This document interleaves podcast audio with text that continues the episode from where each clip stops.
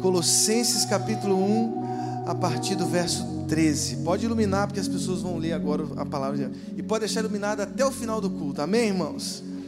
Olha o que diz o verso 13: Pois ele nos resgatou do domínio das trevas e nos transportou para o reino do seu Filho amado, em quem temos a redenção, a saber, o perdão dos pecados. Ele é a imagem do Deus invisível, o primogênito de toda a criação, pois nele foram criadas todas as coisas nos céus e na terra, as visíveis e as invisíveis, sejam tronos ou soberanias, poderes ou autoridades, todas as coisas foram criadas por ele e para ele. Ele é antes de todas as coisas e nele tudo subsiste. Ele é a cabeça do corpo, que é a igreja, é o princípio, o primogênito dentre os mortos, para que em tudo tenha a supremacia, pois foi do agrado de Deus que nele habitasse toda a plenitude e por meio dele reconciliasse consigo todas as coisas, tanto as que estão na terra quanto as que estão nos céus, estabelecendo a paz pelo seu sangue derramado na cruz. Antes vocês estavam separados de Deus e na mente vocês eram inimigos por causa do mau procedimento de vocês, mas agora Ele os reconciliou pelo corpo físico de Cristo, mediante a morte para apresentá-los diante, de, de, diante deles santos, inculpáveis e livres de qualquer acusação, desde que continuem alicerçados e firmes na fé, sem se afastarem da esperança do Evangelho que vocês ouviram e que tem sido proclamado a todos os que estão debaixo do céu. Esse é o Evangelho do qual eu me tornei ministro. Amém? Glórias ao Senhor. Glórias ao Senhor. Foi a palavra de Deus, a palavra do Senhor. Eu queria que você fechasse os seus olhos. Eu queria que você fizesse a sua oração. Todo mundo agora vai fazer total silêncio. Você agora nesse momento, você vai quebrar apenas o silêncio do seu interior e você vai fazer uma oração diante do Pai colocando-se diante dele, dizendo assim: Senhor, fala ao meu coração. quero dar esse tempo para você. Conversa com Deus aí.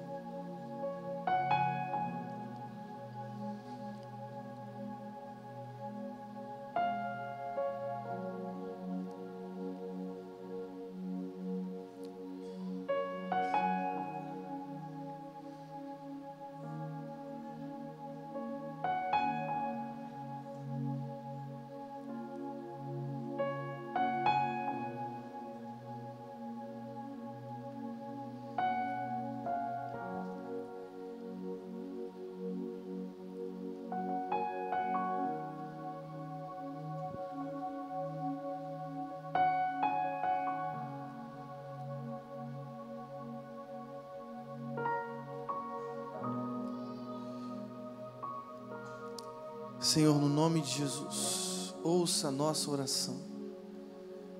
Nós precisamos ouvir a tua voz. Ó Deus, que através da tua palavra, todos aqui ouçam a tua voz, porque nós precisamos para a nossa vida, Deus. No nome de Jesus, que seja a tua palavra anunciada nesse momento, Deus no nome de Jesus. Amém. E amém. Glórias ao Senhor. Essa semana foi interessante. Eu peguei um BRT. Por isso ela se tornou interessante a semana.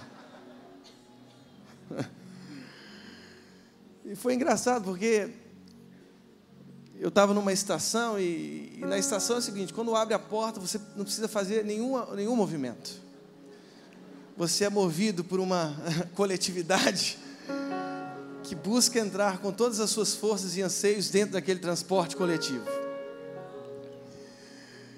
E aí, quando eu me vi, eu já estava dentro do BRT. Foi muito engraçado, estava com a minha Bíblia. Quase uma experiência apocalíptica, vou te dizer, né? E aí eu estava lá dentro do, do, do BRT e logo que cheguei, vagou um banco e eu assentei naquele banco. E, e foi interessante porque logo em seguida, imediatamente após me assentar, uma senhora encostou do meu lado. E eu fiz uma coisa evidente, eu a deixei em pé, estou brincando, né? Eu disse, senhora, senta aqui, sente no meu lugar. E ela, e ela se assentou. Lá pelas tantas, ela me viu tentando me equilibrar, porque eu estava com uma, um livro na mão e segurando no meio daqueles movimentos que são bem sutis da, do BRT. Né? Ela disse assim: Eu posso carregar o seu livro? Eu falei: Muito obrigado. Eu agradeci a senhora, entreguei o livro para ela e o livro era a Bíblia. Ela disse: Eu gosto muito dessa Bíblia. Muito dessa Bíblia, eu gosto muito. Eu disse: É, poxa, uma tradução muito boa. Era a Bíblia de Jerusalém, uma Bíblia muito boa, uma das melhores traduções que a gente tem no português. Aliás, a pastora Nádia está lendo a Bíblia de Jerusalém. É, e aí, no meio daquela conversa, ela disse para mim assim: ó, eu, eu gosto muito da palavra, e eu entendi que é pelo nosso esforço, nós temos que nos esforçar. Era uma senhora, devia ter uns 80 e poucos anos, nós temos que nos, nos esforçar para alcançar a graça. E eu não querendo me indispor com aquela senhora, eu tentando ali contornar a situação, porque tinha muita gente. Uma jovem do meu lado disse assim: a senhora está errada. Ela já quebrou o clima. Eu tentando ser sutil, a jovem entrou: a senhora está errada, porque a graça é um favor imerecido. E a senhora perguntou: mas onde está escrito isso? E aí a gente começou a mostrar através da palavra que, no fundo, no fundo, nós somos pecadores, mas Deus prova o seu amor para conosco, em que Cristo morreu por nós, sendo nós ainda pecadores. Pois pela graça sois salvos mediante a fé. Isso não vem de vós, é dom de Deus, não vem de obras para que ninguém se glorie. E a gente falando do Evangelho, da palavra, e ela disse assim: Mas eu acredito em reencarnação. E ali eu já fiquei perdido, eu não sabia o que, que ela acreditava. Eu disse, Senhora, mas a palavra de Deus em Hebreus diz que ao homem está né, destinado a morrer uma só vez, vindo depois disso o juízo. E aí a conversa foi, nós é, explicamos um pouco o que acerca é, da graça e do amor de Deus, a palavra dizia, e nós chegamos na estação, eu tive que descer, a jovem também, a senhora desceu. Mas por que, que eu contei essa história? Porque existem coisas que são sutis e que penetram às vezes ao ponto de desequilibrar a nossa espiritualidade, a nossa teologia. São coisas sutis, mas que são perniciosas. São coisas que vão se alastrando como, se alastrando como um vírus letal, ao ponto de corroer um dos principais pilares da vida cristã, E é interessante porque Paulo, ao escrever a carta aos Colossenses, ele está combatendo uma sutileza. Veja o que diz o verso 8 do capítulo 2 da carta aos Colossenses.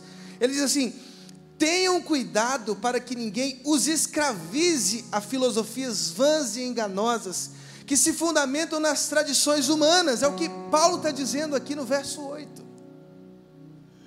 Cuidado, porque essas coisas sutis, essas vãs filosofias te tornam no fundo e no final delas escravos.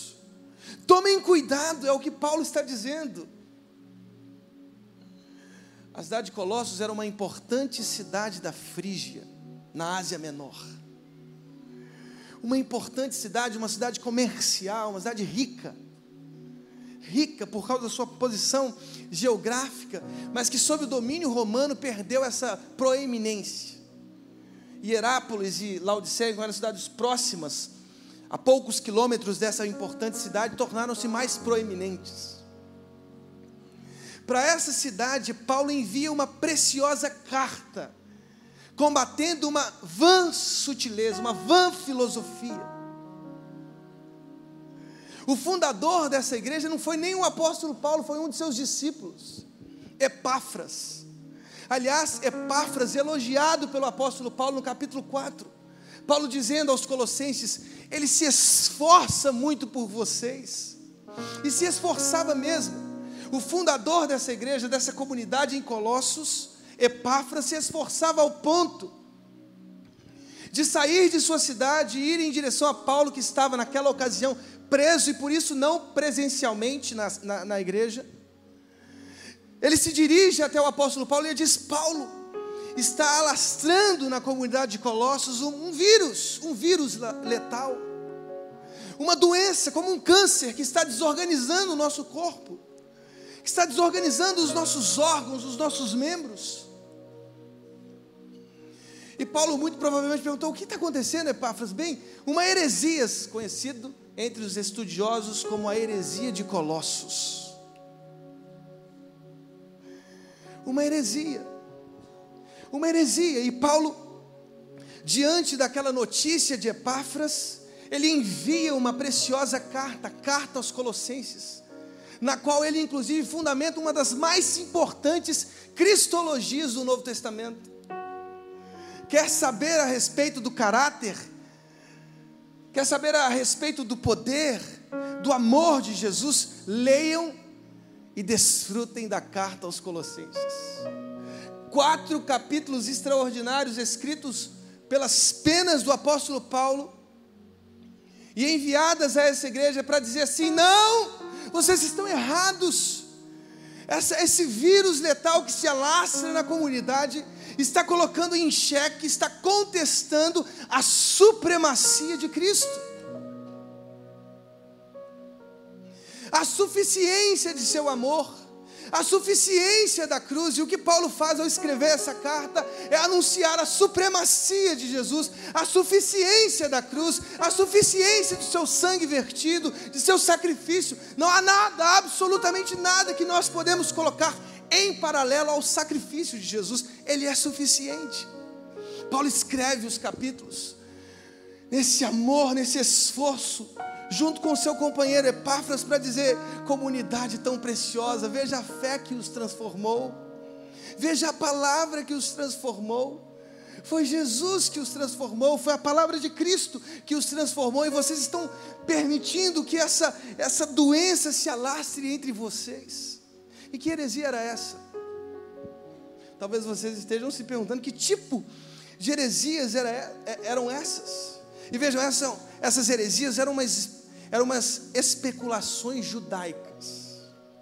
É um tipo de esoterismo judaico.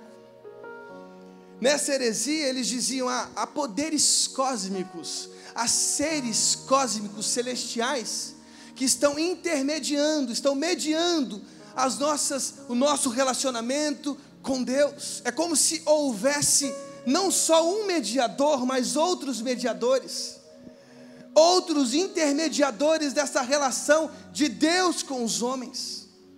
Esses seres cósmicos organizam, estruturam o cosmos, governam o cosmos, o mundo, os seres humanos.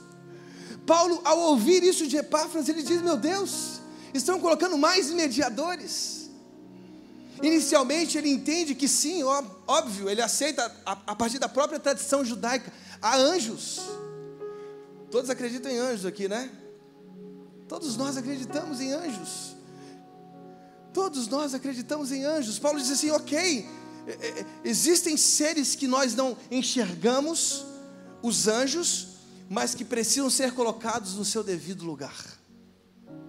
O que Paulo faz na carta aos Colossenses é colocar todos esses seres que nós não enxergamos, cósmicos, no seu devido lugar, colocando em evidência um dos mais importantes pilares da teologia cristã, a superioridade, a incontestável superioridade de Jesus e de sua obra. O que nós vamos falar hoje é sobre isso. É sobre a supremacia de Cristo. Eu não sei se vocês se lembram, carta, carta não, Atos dos Apóstolos, capítulo 7, no, no discurso de Estevão. Lá no discurso de Estevão, ele diz: Vocês receberam a lei por intermédio de anjos, mas não lhe, não, não lhe obedecem. Havia uma função para os anjos intermediarem as leis que foram dadas aos homens. Está tão claro, verso 53 do capítulo 7 de Atos. Vocês que receberam a lei por intermédio de anjos, mas não lhe obedecem. Não lhe obedeceram, não obedeceram os mandamentos, as leis estão claras. Eu não sei se você já leu Hebreus capítulo 1. Hebreus capítulo 1, verso 6 diz uma coisa interessante. Diz que Deus, ao introduzir o primogênito, quem é o primogênito? Quem é o primogênito? Jesus. Ao introduzir o primogênito do mundo, ele lança um apelo. Ele diz assim: adorem, que todos os anjos o adorem. Ao introduzir o primogênito, Deus diz que todos os anjos o adorem. Apocalipse 5. Quem aqui nunca leu Apocalipse 5? É, é, é um texto tão incrível que vale a pena mencionar. No capítulo 5, João ouve uma voz, uma voz de muitos anjos, muitos anjos, e diz a palavra de Deus é em Apocalipse 5 que eram milhares e milhares de anjos.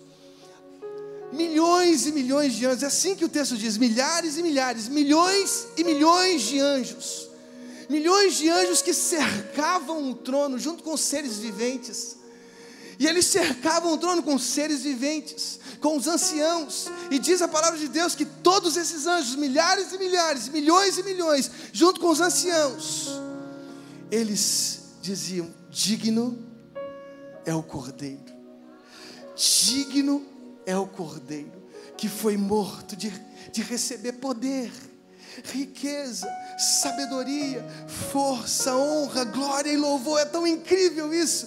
Todos os anjos, todos os milhares e milhões de anjos, junto com seres viventes juntos, juntos cantavam, entoavam, junto com os anciãos, dizendo: Ele é digno, o Cordeiro é digno de receber todo o nosso louvor, toda a nossa honra, toda a nossa riqueza, toda a nossa força, todo o nosso louvor. Os anjos de Deus adoram o primogênito que foi introduzido no mundo. É como se Paulo estivesse dizendo: Ok, existe Existem seres, mas todos eles, todos eles, inclusive nós, estamos com os nossos joelhos, com os nossos corações dobrados, rendidos em adoração ao único, ao primogênito, aquele em que nele habita toda a plenitude da divindade. Irmãos, a supremacia de Cristo. E no meio dessa carta que Paulo envia, diante dessa heresia, e você sabe que heresia acaba atraindo outras heresias. Essa heresia acabava atraindo outras heresias, porque esse tipo de heresia que contestava a supremacia de Cristo, que colocavam outros mediadores e não só Cristo, exigiam um tipo de liturgia, adoração com os anjos, e um esforço moral, como se aqueles que estavam ali iniciados nessa nova espiritualidade tivessem que autoflagelar os seus corpos. Esses movimentos ascéticos que acabam às vezes surgindo no meio de nós porque nós não entendemos e não compreendemos a suficiência da cruz, a suficiência do sangue de Jesus e às vezes estamos e acabamos por acreditar nas conversas mais fiadas e no próprio exercício, às vezes moral, que precisamos fazer com fins de salvação. Paulo diz: não. No meio dessa carta, sabe o que, que Paulo faz? Ele se lembra de um hino. De um hino. Esse hino que nós, que nós lemos. Ele é a imagem do Deus invisível, o primogênito pois nele foram criadas todas as coisas, nos céus, na terra, as visíveis e as invisíveis, sejam tronos. Ele é o cabeça do corpo, ele é o princípio, ele é o primogênito dentre os mortos. É nele que habita toda a plenitude. Ele escreve esse, esse hino, ele rememora aos seus leitores um hino que eles mesmos cantavam. Essa peça poética é um hino, um hino que as igrejas primitivas cantavam. Vocês se lembram do que vocês sempre cantam nas suas liturgias? Vocês se lembram do que vocês cantam no momento do culto? E aí ele vai no meio da carta, joga esse hino, dizendo: a supremacia é de Cristo, a preeminência é de Cristo, há em Cristo uma incontestável superioridade. E aí eu queria com vocês hoje, nessa noite, verso a verso, compreender esse hino. Eu não sei se vai dar tempo, mas a gente vai fazer um exercício, verso a verso, compreender o significado desse hino e entender a supremacia de Jesus Cristo, o nosso Senhor. Todos os seres, invisíveis, visíveis, nós veremos, foram criados por Ele e para Ele. Você é obra das mãos de Jesus Cristo. Amém, irmãos? Agora veja só.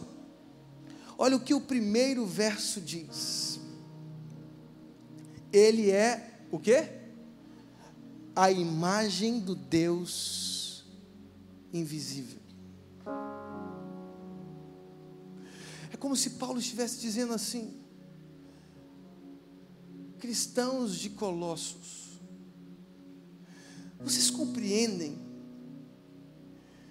que Cristo é a imagem do Deus invisível? É interessante isso, porque um Deus que é invisível é um Deus que não pode ser percebido pelos nossos sentidos.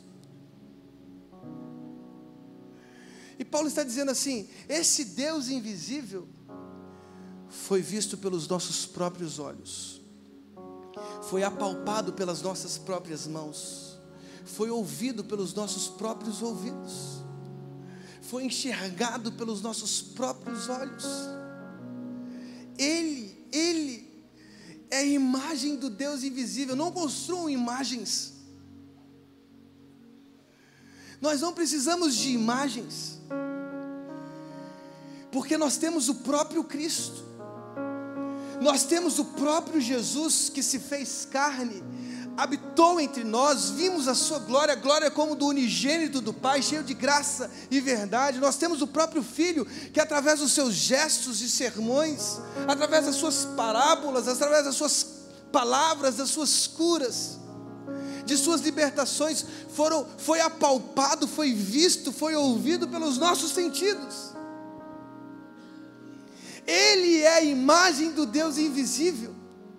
Hebreus capítulo 1 chega a dizer que Ele é a expressão exata do seu ser, sustentando todas as coisas por Sua palavra poderosa, e diz ainda mais: depois de ter realizado a purificação dos pecados, ele se assentou à direita da majestade nas alturas, tornando-se tão superior aos anjos quanto o nome que herdou é superior ao deles. Esse Deus feito carne, esse Deus apalpado pelas nossas mãos, ouvido pelos nossos ouvidos, enxergados pelos nossos próprios olhos, ele é a expressão exata, segundo o autor de Hebreus, do ser de Deus. Vocês se lembram da conversa de Filipe com Jesus? Filipe diz assim, no capítulo 14 do Evangelho de João, ele diz assim: Senhor, mostra-nos o Pai. Alguém se lembra disso? Mostra-nos o Pai.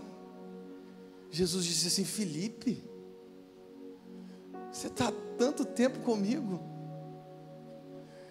Quem me vê, quem me vê a mim, vê o Pai. Quem me vê a mim, vê o Pai. Queridos, Jesus é a exata expressão do ser de Deus verso 9 do capítulo 2 da carta aos Colossenses diz que nele habita corporalmente toda a plenitude da divindade. Ao nos encontrarmos com Cristo, encontramos-nos com o próprio Pai.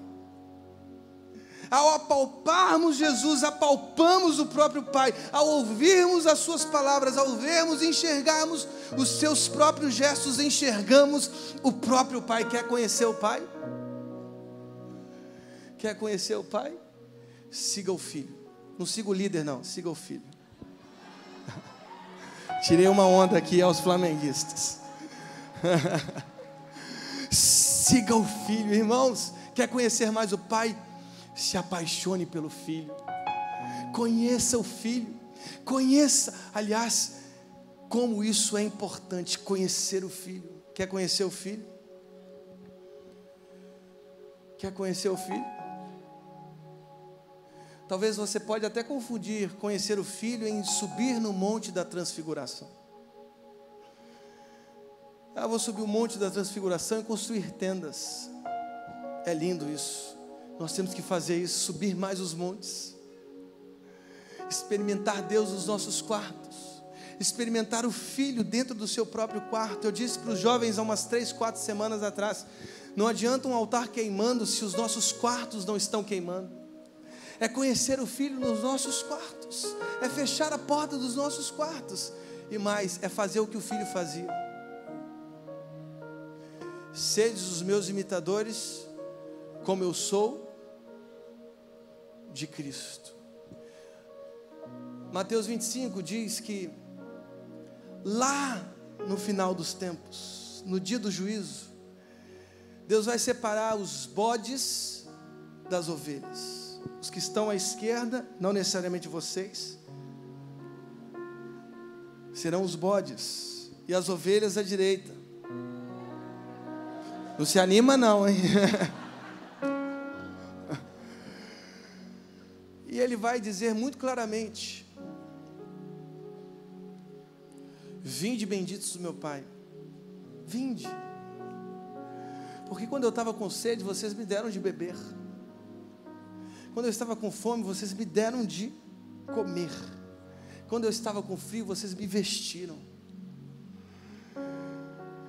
frio, nu, vocês me vestiram. Quando eu estava preso, quando eu estava doente, vocês me visitaram. E as ovelhas, tão inconscientes de suas ações, porque isso é interessante.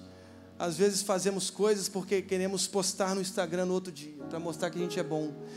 Mas as ovelhas estão tão inconscientes de suas ações que elas perguntaram: Mas Senhor, quando nós te vimos com fome? Quando te vimos com sede? preso. Quando vocês fizeram os meus pequeninos, vocês fizeram a mim. Eu quero conhecer Jesus. Visite os hospitais. Eu quero conhecer Jesus, vista os que estão com frio.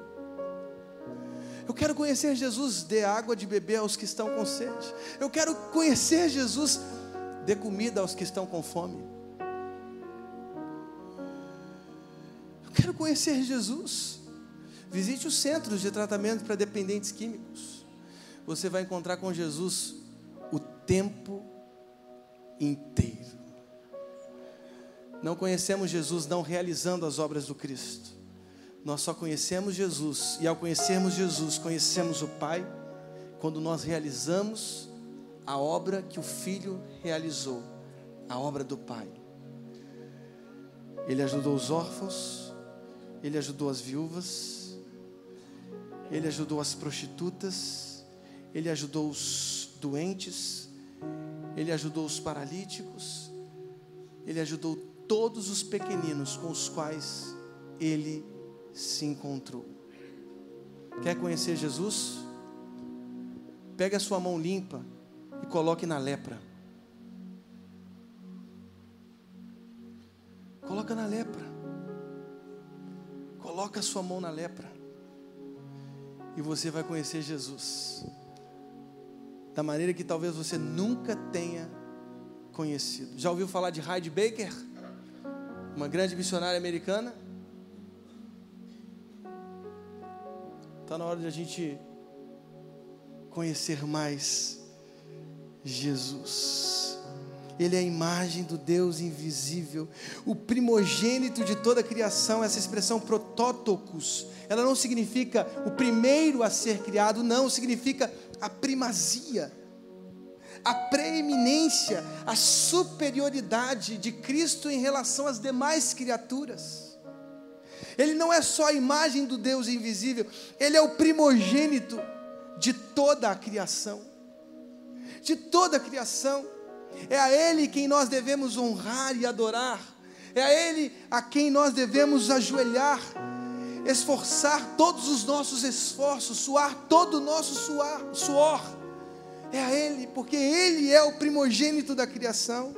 Diz a palavra de Deus, o verso 16: Pois nele foram criadas todas as coisas. Essa é uma das perfeitas reações de Paulo à heresia de Colossos. Cristo participou de toda a criação, diz que porque nele foram criadas todas as coisas. Quando ele diz todas as coisas, ele diz todas as coisas. Não há exceção para esse todas. Sejam principados, autoridades, as coisas visíveis e as, invisíveis, nos céus e na terra, todas as coisas foram criadas por Deus através da Sua palavra. E Ele é a palavra de Deus, Ele é o Verbo que se encarnou. E é interessante que Deus, ao pronunciar haja luz, ouve o quê? Luz, haja firmamento e ouve essa palavra, a palavra de Deus que se encarnou. E talvez você pergunte: e, e o Espírito e o vento? Bem, toda vez que nós falamos com as palavras, saem o quê? Sai o quê?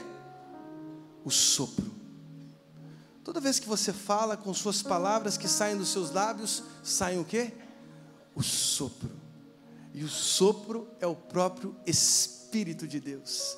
Ao dizer haja, não só a palavra, mas o sopro, com o Deus Pai, Criador de todas as coisas, foi realizando todas as coisas criadas, e Ele, Cristo, viu tudo isso com os próprios olhos. Tudo isso porque Veja o que diz o Evangelho de João, capítulo 1. Ele diz assim: Ele estava com Deus no princípio. Jesus estava no princípio com Deus. Diz que todas as coisas foram criadas pelo intermédio, por intermédio dele, sem ele, nada do que foi feito se fez. Não há poderes cósmicos celestes, não há coisas físicas visíveis que não foram criadas, que não têm as mãos do Cristo toda a realidade é crística, todo o cosmos é crístico, porque Jesus estava no princípio com Deus, criando todas as coisas, por isso ele tem a preeminência, por isso ele tem a superioridade, por isso ele é o primogênito, porque ele criou com Deus e o Espírito Santo todas as coisas, eu e você. Façamos o homem a nossa imagem e a nossa semelhança. Sabe o que mais esse verso, esse, esse hino diz? Ele diz que ele é antes de todas as coisas. Antes de todas as coisas, ou seja, antes dele o que existia era só Deus. Um Deus suficiente, um Deus em si que não que se bastava em si mesmo. E que por profundo amor, por puro amor criou. Essa é uma das extraordinárias teologias da palavra de Deus Deus criou por puro amor, Ele bastava em si, Ele não sentia ausências, Ele é o tudo, Ele é todas as coisas. Mas por amor Ele disse: façamos, haja luz, haja firmamento, hajam arbustos, hajam árvores, rios, que rios corram nesse jardim. Vamos plantar um jardim lindo, porque Ele é o Criador de todas as coisas e Ele criou simplesmente para amar para amar. E talvez você pergunte assim: mas, mas se Ele criou tudo, por que eu sofro? Por que as minhas angústias existem? Por que as minhas depressões me ocupam? Deus criou todas as coisas, mas lá no jardim nós resolvemos nos distanciar de Deus resolvemos dizer: não, eu sou autônomo, eu posso ser, eu posso conhecer o bem e o mal. Então eu comi a fruta do, da árvore, do conhecimento do bem e do mal, dizendo assim: eu sou autônomo, eu sou independente, eu não preciso do Criador. A partir daí todas as máculas e manchas vieram, mas pasmem, irmãos, não só Deus nos criou, Deus, ao saber como um ser onisciente, onipresente e onipotente, onipotente, que todas essas coisas criadas um dia, um dia decairiam, ele enviou o seu filho amado Jesus. Antes do haja luz, houve a cruz. A cruz é anterior à luz. Porque ao criar, ele sabia de todas as coisas, mas ao saber de todas as coisas, em sua profunda onisciência, ele diz: Enviarei o meu filho, o meu filho amado. em quem tenho profunda alegria, e Ele recriará todas as coisas. Todas as coisas serão recriadas pelo próprio Jesus. Diz o verso 18: Ele é a cabeça do corpo que é a igreja. Eu acho fantástico isso. Jesus é a cabeça, é o cabeça da igreja. Ele é o nosso líder. Não sou eu, não é a pastora Nádia, não é o pastor Claudio. Não é o pastor Leandro, o pastor Caio, o pastor Wallace. Não é Jesus, Jesus é o cabeça da igreja. E isso nos torna membros diante desse líder. Tudo que fazemos, fazemos em honra a esse líder. Tudo que nós fazemos, nós glorificamos a esse líder que é o cabeça. Aliás, no verso 10 do capítulo 2 diz assim, aliás, verso 9 diz que nele habita corporalmente toda a plenitude, o quê? Da divindade. E o verso 10 do capítulo 2 diz o seguinte: E por estarem nele, que é o cabeça de todo poder e autoridade, vocês receberam o quê? A plenitude. Irmãos, você, vocês compreendem o que significa isso? Cristo tem toda divindade em si, toda plenitude. Toda plenitude, pleroma, tuteu, a plenitude de Deus estava em Cristo. No seu próprio corpo físico. E diz a palavra de Deus que se estamos ligados a esse cabeça, nós, como ele, também recebemos a plenitude. Sabe o que isso significa? Que a vida de Deus está dentro de você. A questão é se você está ligado a esse cabeça se você está ligado a esse Cristo, porque se você está, a plenitude da divindade está disponível para você, amém, irmãos? Está disponível para você, e como é bom estar ligado a Ele, e como é bom honrá-lo, e como é bom saber que todas as nossas coisas, todas as coisas que nós realizamos através dos nossos dons e talentos, fazemos e fazemos para a glória de Deus. A questão é: será que você faz mesmo para a glória de Deus? A palavra de Deus diz: quer comais, quer bebais, quer façais qualquer outra coisa, fazei tudo para a glória de Deus. Tudo para a glória de Deus. Já imaginou que quando você toca um teclado, ou quando você atende um paciente no hospital, você está fazendo para a glória ou não de Deus? Os médicos que atendem, os enfermeiros e enfermeiras, as médicas que atendem no hospital, para a glória de Deus, fazem com alegria, com amor. Irmão, você já parou para pensar que ligados a esse cabeça o mundo muda? Consciente-se que quando fazemos coisas, fazemos ou fazemos ou não para a glória de Deus. Se sou um político, eu vou exercer eu vou exercer a minha vida profissional, eu vou exercer o meu pleito com justiça, não pensando nos meus desejos umbilicais, não, mas pensando no povo, no povo. Se eu sou um professor, eu educo, conscientizando os meus, os meus jovens, os meus adolescentes, porque eu estou fazendo para a glória de Deus. Todos mudariam, todos mudariam se nós entendêssemos que quando fazemos, fazemos ou não para a glória de Deus. Esses dias eu estava lá na Lagoinha, em Belo Horizonte, numa grande conferência.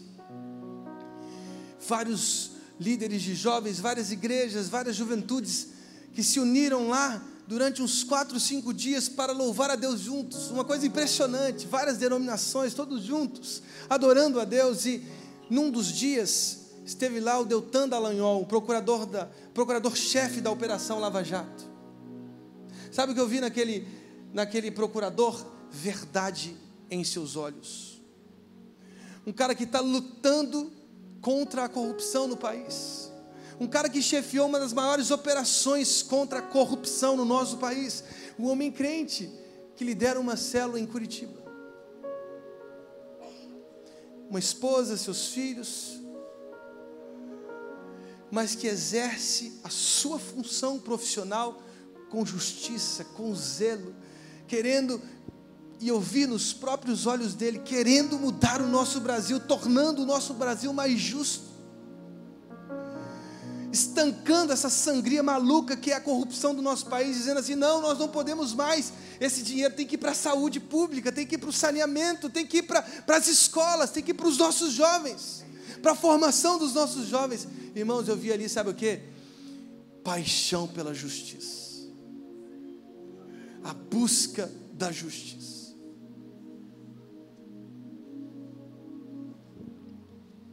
Mas diz a palavra de Deus que ele é o primogênito dentre os mortos. Irmãos, essa expressão aqui é um negócio muito maluco. Porque a melhor tradução para esse texto é o primeiro que nasceu de dentro da morte. A mesma expressão primogênito da criação, protótocos, aparece aqui de novo e diz a expressão ton necron, ou seja, é que um movimento de dentro para fora, é como se Paulo estivesse dizendo: Jesus é aquele que nasceu de dentro da morte. Irmãos, Jesus humilhou a morte. Jesus humilhou a morte. A morte é a coisa que mais persegue as nossas consciências. Irmãos, eu vou te dizer uma coisa: a morte é um negócio que nos deixa inseguros. Pastor, não tem medo da morte. Você está mentindo, provavelmente. Você já pegou um avião, passou por turbulência? Hã? Irmão, já passei por cada turbulência que eu rezava todas as rezas de todas as religiões. Estou brincando. Mas orava com uma verdade, Deus segura essa. E eu, quando eu vou em avião, vou olhando a asa para ver se está tudo certo. Irmãos, a morte é o nosso próprio pavor, é o nosso pior inimigo, segundo o Apocalipse.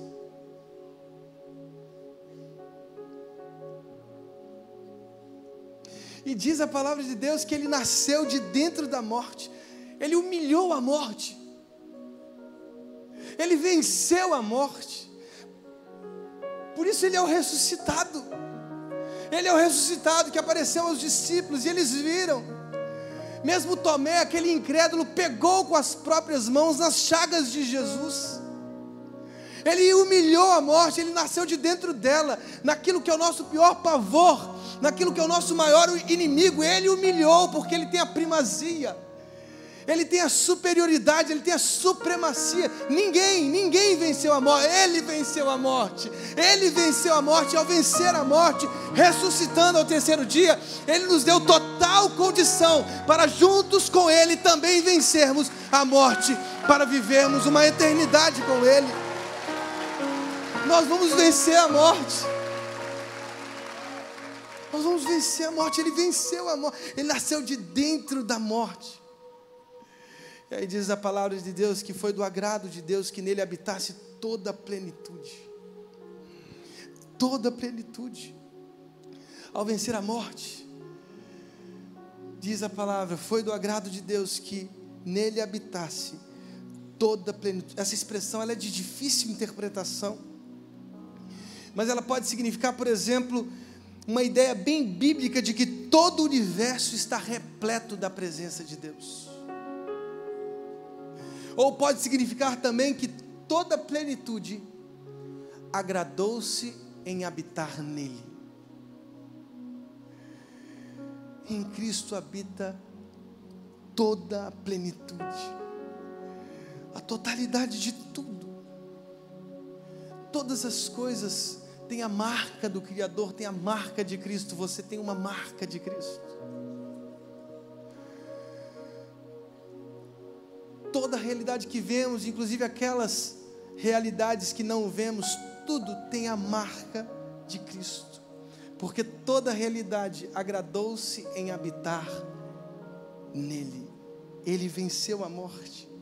E continua a palavra de Deus dizendo que, e por meio dele reconciliasse consigo todas as coisas, tanto as que estão na terra quanto as que estão nos céus, estabelecendo a paz pelo seu sangue derramado na cruz. Ele diz no verso 22, mas agora ele os reconciliou pelo corpo físico de Cristo, mediante a morte, para apresentá-los diante deles santos, inculpáveis e livres de qualquer acusação.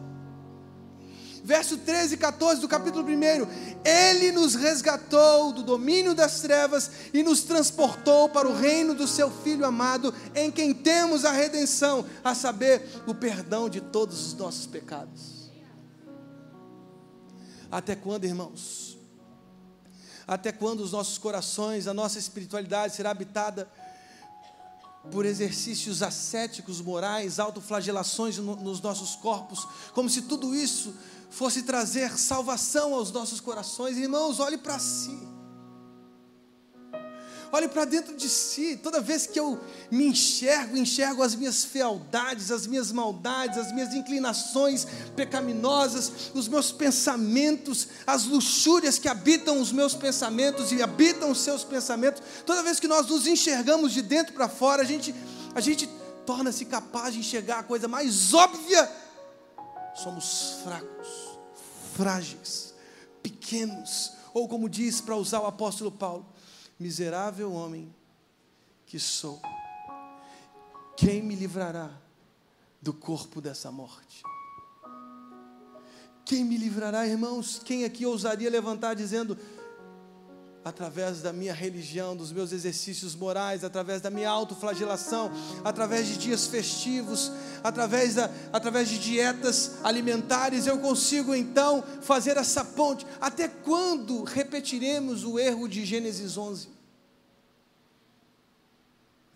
Até quando, até quando construiremos as torres tão mesquinhas e idiotas? Que revelam simplesmente as malignidades dos nossos corações, as maldades dos nossos braços, porque no fundo, no fundo, o que o ser humano é capaz de construir é só ódio, é violência, é pavor, é estupro, é prisão, é algema. Mas em Cristo, somos mais que vencedores. Mas em Cristo, somos mais que vencedores. Só em Cristo, irmãos. Só em Cristo. E é tão interessante perceber, e ao perceber essas nossas fragilidades, ajoelharmos os nossos joelhos, encurvarmos os nossos corações e dizer: Eis o Cordeiro de Deus que tira o pecado do mundo. Eis o Cordeiro de Deus que tira o pecado do mundo. Eis o Cordeiro de Deus que tira o pecado do mundo. Não é pelas nossas obras, não é pela, pelo que fazemos, não é pelas nossas decisões, mas Cristo, Cristo, através do seu sacrifício, tornou apto o caminho para a eternidade. Por isso ele é o caminho, a verdade e a vida. Ninguém vai ao Pai a não ser por Jesus. Você quer viver uma eternidade com Deus? Ou você quer manter a heresia de Colossos? Ou você quer manter pontes que construímos com as nossas mãos? Torres com as nossas mãos, seres e participações em cultos cósmicos de anjos, dizendo: não, aqui tem a presença. Até quando você vai ser enganado por essas vãs sutilezas, essas filosofias que só enganam engodam os nossos corações? Até quando? Até quando os nossos corações se permitirão viver as coisas mais sutis e perniciosas que derrubam o pilar central da vida da teologia cristã, a supremacia de Cristo e a suficiência da sua morte e do seu sangue. Toda vez que eu vejo o pão e o vinho, eu percebo quão miserável eu sou. E o quanto o seu sacrifício teve sentido para mim.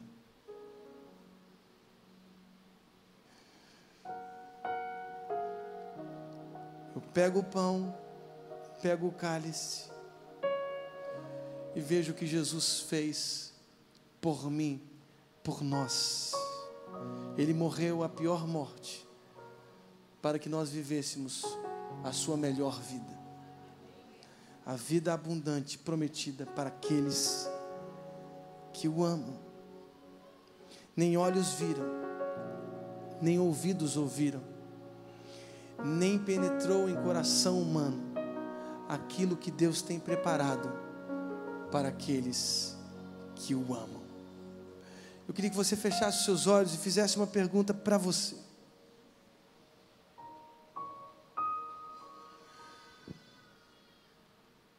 Que eu estou aqui? Por que eu estou aqui? Será que eu vim com os meus próprios pés? Será que estou aqui por causa de um convite? Será que existe tanta coincidência assim? Ou porque Deus tem se apresentado a você de tantas maneiras e aprove a Ele se apresentar mais uma vez a você, dizendo: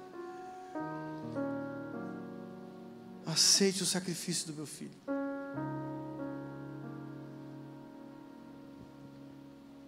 Abra o seu coração e deixe Jesus entrar no seu coração. Não é tempo de você adiar essa decisão. Não há mais tempo para adiar, é tempo de você tomar essa decisão e que ela seja séria na sua vida, de caminhar com Jesus, de vivê-lo, de vivê-lo. Você está aqui dentro, você entendeu essa mensagem, você entendeu a insuficiência dos seus braços, a insuficiência das religiões, a insuficiência das doutrinas e a suficiência de Cristo, a suficiência do sacrifício de Jesus. Ele morreu por você. Ele morreu para que você tivesse vida até quando você vai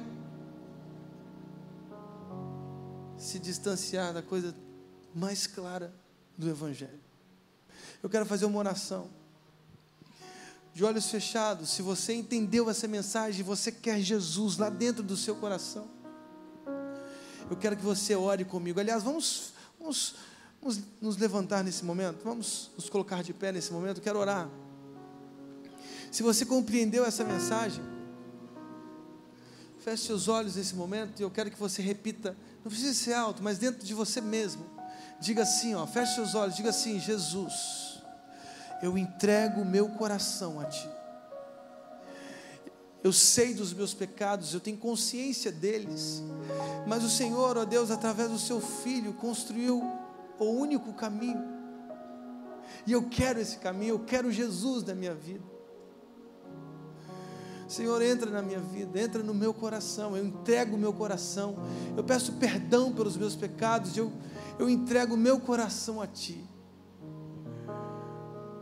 porque eu quero viver para sempre na Tua presença.